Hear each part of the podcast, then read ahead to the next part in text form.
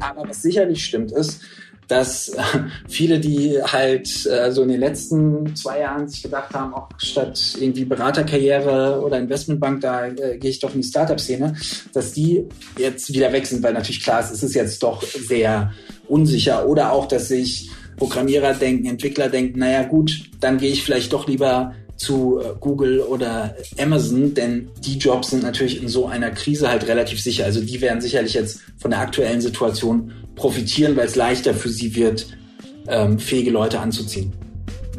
Herzlich willkommen zum Manager Magazin Podcast Das Thema. Mein Name ist Sven Klausen und das Thema, über das wir heute informieren wollen, lautet Zinsanstieg und Börsenbruch. Geht der deutschen Gründerszene das Geld und die Luft aus? Jonas Rest ist heute bei uns, einer unserer Tech-Reporter. Guten Morgen erstmal, Jonas. Hallo Sven, ich freue mich hier zu sein. Ich mich auch. Ja, Jonas, du bist befangen als Tech-Reporter, aber ich kenne dich auch als unabhängigen Geist. Also, lass uns loslegen. Einmal vielleicht, um das Thema nochmal so ein bisschen aufzuspannen. Es ist ja viel los in der Welt, gerade Krieg, die Weltwirtschaft wackelt.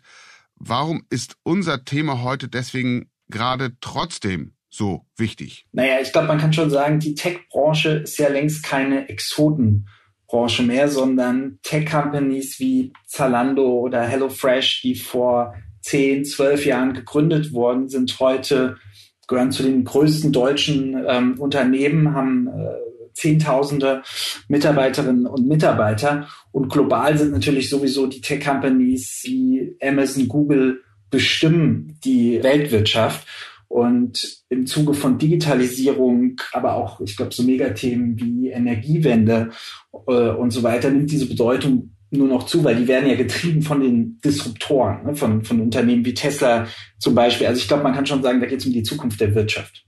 Ja, und die, die Startups, die Gründerinnen und Gründer, die loslegen, die haben natürlich alle im Blick, zumindest mal in Richtung dieser großen Tech-Unternehmen sich zu entwickeln, die du gerade genannt hast.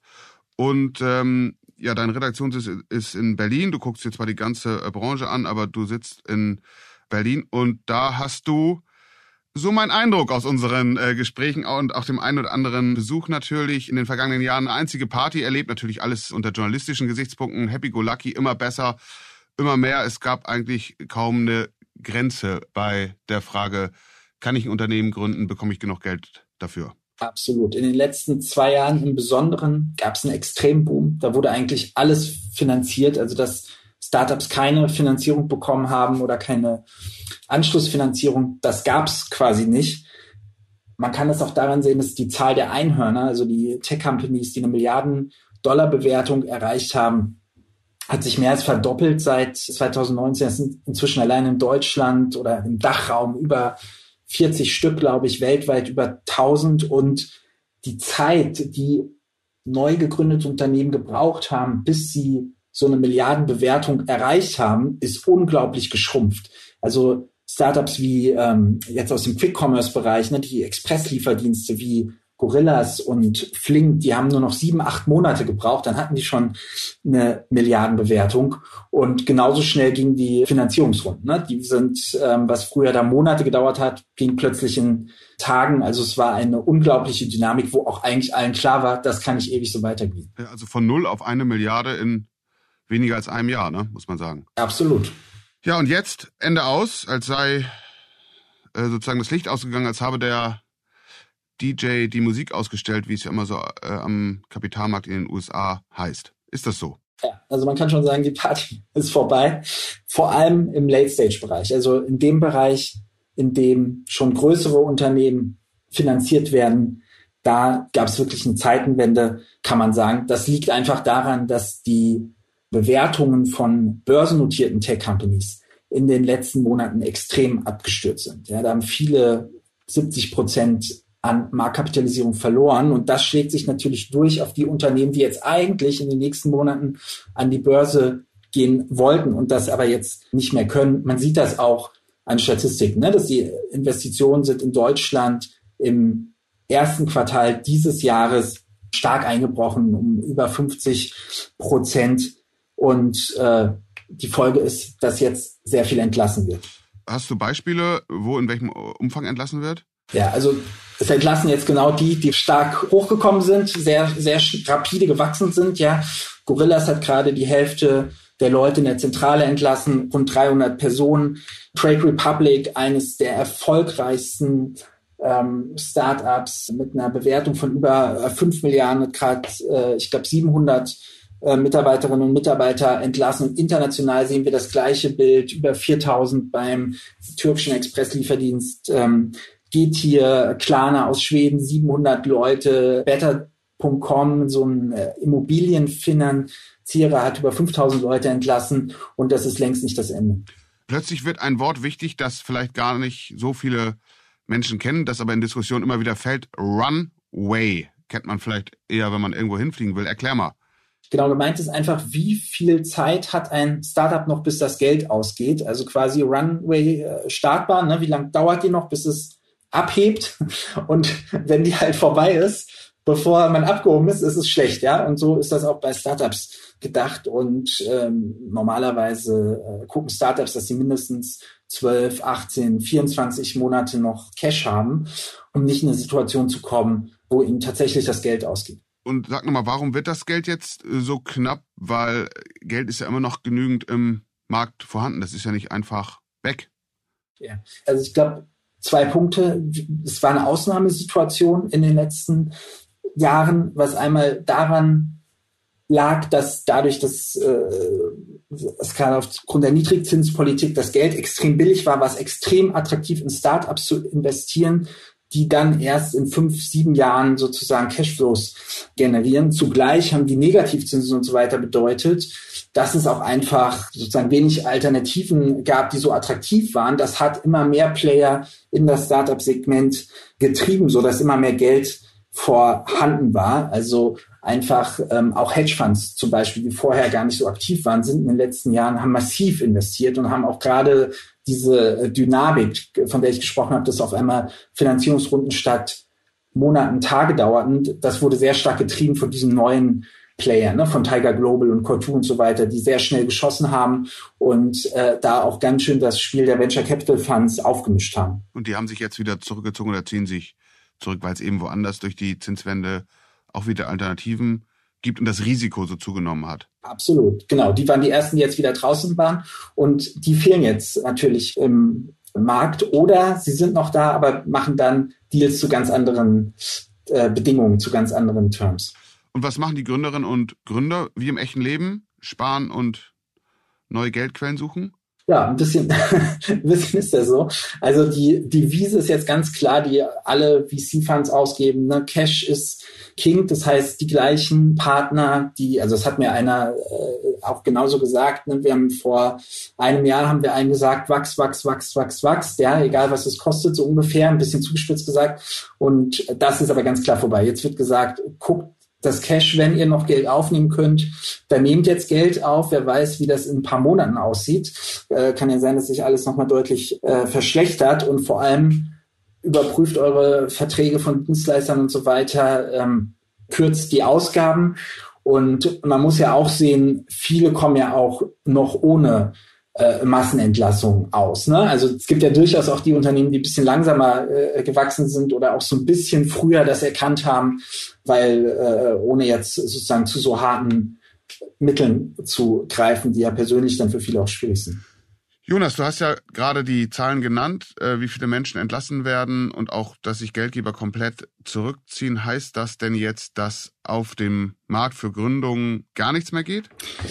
Nein, also es ist so, dass gerade bei den Frühphasenfinanzierungen, also Startups, die wirklich gerade erst gegründet wurden, hat sich gar nicht so viel geändert. Da geht das immer noch relativ weiter wie vorher, ein bisschen langsamer, die Bewertungen sind ein bisschen niedriger geworden. Das liegt einfach daran, dass diese Unternehmen ja in der Regel sowieso erst in sieben bis acht Jahren an die Börse gehen. Das heißt, die meisten Investoren sagen, wir können den Markt da sowieso nicht timen. Also versuchen wir immer gleichmäßig weiter zu investieren, weil, das, weil das für uns am meisten ähm, Sinn macht. Ne? Und auch größere Startups bekommen ja durchaus noch Geld, nur halt zu viel schlechteren Bedingungen. Da heißt es dann, da ist viel Struktur in den Deals und gemeint ist damit das Kleingedruckte. Das heißt, da wird da zwar eine große Bewertung verkündet, aber es sind da gewisse Bedingungen dran, dran geknüpft, die das Ganze dann ganz anders aussehen lassen. Viel Struktur in Deals, das hört sich interessant an. Wie funktioniert das? Was passiert da? Genau, also zum Beispiel N26, also die ähm, Neobank, die am Ende 2021 eine Finanzierung gemacht mit einer sehr hohen Bewertung, über 9 Milliarden Dollar.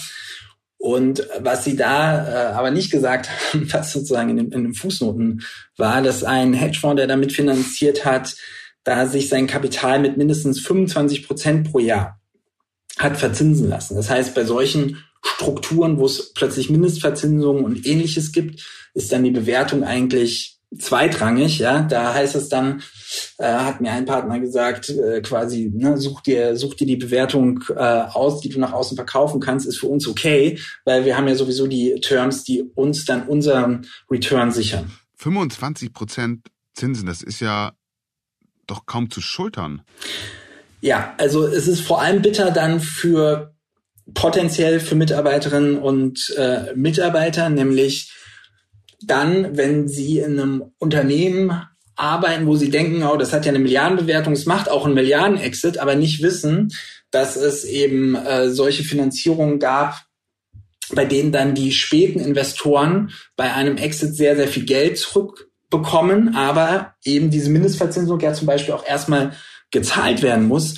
Das heißt, wenn äh, dann sozusagen die Investoren abgezahlt werden, kann es passieren, und das ist auch schon vorgekommen, dass dann am Ende für die Mitarbeiterinnen und Mitarbeiter, für die Shares nichts mehr ähm, übrig bleibt, weil bei Startups ja in der Regel ähm, Mitarbeiterinnen und Mitarbeiter sehr viel über Shares entlohnt werden und jetzt nicht über, über Cash unbedingt. Ne? Und auch über für frühe Investoren ist das dann oft richtig bitter, weil dann gibt es zum Beispiel Liquidation Preferences, das heißt, dass gesagt wird, okay, wenn es ein Exit gibt, dann kriege ich auf jeden Fall das Zweifache von dem, was ich gegeben habe, zurück. Aber wenn da nichts mehr übrig ist, tja, dann haben die anderen Pech gehabt. Und wird das äh, transparent gemacht in den Unternehmen, wenn so eine Finanzierung mit, mit solchen Konditionen abgeschlossen wird? Ja, mal, mal so, mal so. Also, äh, also es gibt auf jeden Fall auch Fälle, wo dann die Mitarbeiter und Mitarbeiter, die jetzt auch nicht immer unbedingt so versiert in solchen Fragen sind, dann nicht genauer mal mit äh, nachfragen.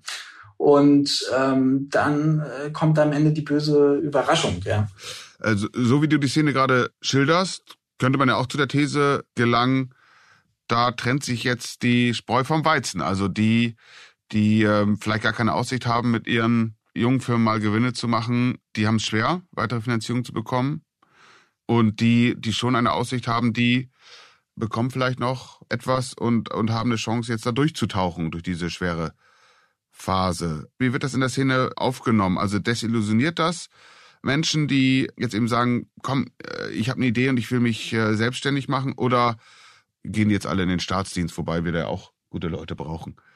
Also ich glaube, es ist so, dass schon weiter viel gegründet wird. Ne? Also dadurch, dass die Frühphasenfinanzierung ja weiter äh, funktioniert bisher und auch äh, die Zahl der ähm, Personen, die schon mal in einem Startup waren und sich jetzt vorstellen können, selber zu gründen oder die vielleicht sogar schon eins gegründet haben und dann ihr zweites, drittes, viertes gründen, dass diese Zahl wächst, bedeutet schon, dass weiter sehr viel Aktivität da ist. Aber was sicherlich stimmt ist, dass äh, viele, die halt äh, so in den letzten zwei Jahren sich gedacht haben, auch statt irgendwie Beraterkarriere oder Investmentbank, da äh, gehe ich doch in die Startup-Szene, dass die jetzt wieder wechseln, weil natürlich klar ist, es ist jetzt doch sehr unsicher. Oder auch, dass sich Programmierer denken, Entwickler denken, naja gut, dann gehe ich vielleicht doch lieber zu äh, Google oder Amazon, denn die Jobs sind natürlich in so einer Krise halt relativ sicher. Also die werden sicherlich jetzt von der aktuellen Situation profitieren, weil es leichter für sie wird, ähm, fähige Leute anzuziehen. Äh, du hast gesagt, es wird schon auch noch gegründet. Wir hatten das Thema gerade schon mal ähm, und ich würde den Blick da gerne nochmal drauf richten auf die Wagniskapitalbranche, die VC-Branche. Die hat ja über 200 Milliarden Dollar noch in den Taschen auf den Konten. Damit muss ja auch Sinnvolles passieren. Die können das ja nicht alle alles in, in US-Staatsanleihen anlegen. nee, genau. Also es wird auf jeden Fall weiter investiert werden. Was allerdings schon zu erwarten ist oder was, was viele zu erwarten, dass sich das Tempo ein bisschen verlangsamen wird. Weil was sich natürlich so äh, Funds überlegen ist, wenn sie ihr Geld ausinvestiert haben, dann brauchen sie ja wieder neues Geld. Und wenn sie das nicht kriegen, dann funktioniert ja ihr Geschäft nicht mehr. Das heißt, sie werden schon schauen, na ja, wie lang reicht denn jetzt das Geld, was wir in unserem Fonds haben noch? Und äh, wie leicht ist es danach für uns wieder Neues zu kriegen? Und da ist es schon so, dadurch, dass jetzt gerade ja sehr wenig Exits ähm, stattfinden, sind diese Rückflüsse stark eingebrochen. Das heißt, also schon damit zu rechnen, wenn sich das nicht ändert, dass es schwieriger wird, auch für Risikokapitalgeber ihre Funds zu machen. Was heißt, was passiert dann? Die versuchen dann eben ihre Investments mehr zu strecken, ja, und dadurch steht dann schon weniger Geld zur Verfügung. Während die letzten Jahre war es halt immer genau andersrum. Es wurde eigentlich immer schneller so ein Fund ausinvestiert, ja, innerhalb von einem Jahr, dann zack, wieder der nächste. Und ähm, das, das wird sich jetzt stark verändern. Zudem ist es halt so, es gibt noch ein Problem, das heißt Nennerproblem, dass viele, also manche Funds haben halt ganz klare Regeln, nach denen sie ihr Geld nur zu einem gewissen Prozentsatz in private Start-ups investieren dürfen und das andere muss in öffentliche äh, Unternehmen investiert werden. Und jetzt dadurch, dass die Bewertungen der börsennotierten Tech-Firmen so stark runtergekracht sind, ist das für sie schwieriger, da äh, so die privaten Startups nachzufinanzieren. Weil deren Anteil dann relativ am Gesamtportfolio so steigt. Genau, absolut. Und das gleiche Problem haben wiederum auch dann die Geldgeber der Funds oft. Ja, also bei Pensionsfonds oder bei Family Offices gibt es auch teilweise ähnliche äh, Regeln, die die haben. Das heißt, ähm, das ist schon damit zu rechnen, äh, dass das alles sich ein bisschen verschlechtern wird. Ist eine wichtige Mechanik. Die Älteren unter uns und dazu muss ich mich wohl oder übel zählen. Die erinnert das an die Dotcom-Blase, Jahrtausendwende, 99, 2000, 2001, als äh, die Welt auch voller Neugründungen war, viele hoffnungsvolle Geschäftsideen und dann krachte es wirklich zusammen. Haben wir ähnliches zu erwarten? Was sind die Parallelen, was sind die Unterschiede? Also ich glaube eigentlich mit so einer krassen Einbruch wie in der Dotcom-Krise, da, damit rechnet äh, niemand.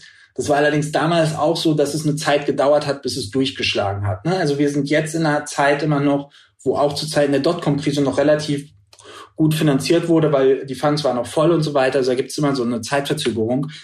Äh, was aber schon so ist, dass es einfach heute viel mehr äh, Dry Powder gibt, ne? also viel mehr Kapital, was investiert werden kann. Du hast es angesprochen.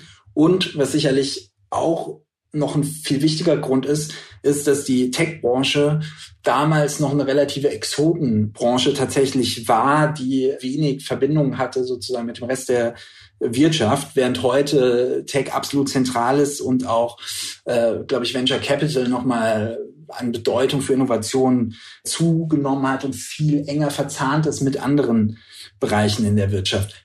Deswegen rechnet jetzt eigentlich niemand damit, dass es so hart kommt wie in der Dotcom-Krise. Ja, Jonas, da äh, freue ich mich drauf, dass du das für uns weiter sortieren und analysieren wirst. Das wird interessant und relevant bleiben. Also vielen Dank für heute Morgen. Ja, gerne. Das war der Manager Magazin Podcast, das Thema. Wenn Sie mehr wissen wollen über die Zukunft und Gegenwart der Gründerszene und generell über die Entwicklung der Wirtschaft und nach Aufklärung zu den wirklich wichtigen Themen suchen, dann empfehle ich Ihnen einen Blick in die Show Notes und mehr noch ein Abo des Manager Magazins. Sie finden sämtliche Angebote auf unserer Website und ebenfalls in den Show Notes. Wenn Sie Themen haben, wenn Sie Kleingedrucktes gesehen haben, im Idealfall noch etwas, das geheim gehalten werden soll, dann schreiben Sie mir bitte unter chefredaktion at managermagazin.de. Das ist sozusagen unser Spezialgebiet und da kümmern wir uns dann gerne drum, journalistisch. Jonas Rest, Mareike Larissa Heinz und Philipp Fackler, die diese Folge für Sie produziert haben. Und ich, wir bedanken uns für Ihre Aufmerksamkeit und freuen uns, Sie am kommenden Freitag wieder bei uns zu begrüßen. Bleiben Sie gesund und optimistisch und machen Sie etwas aus Ihrem Wochenende.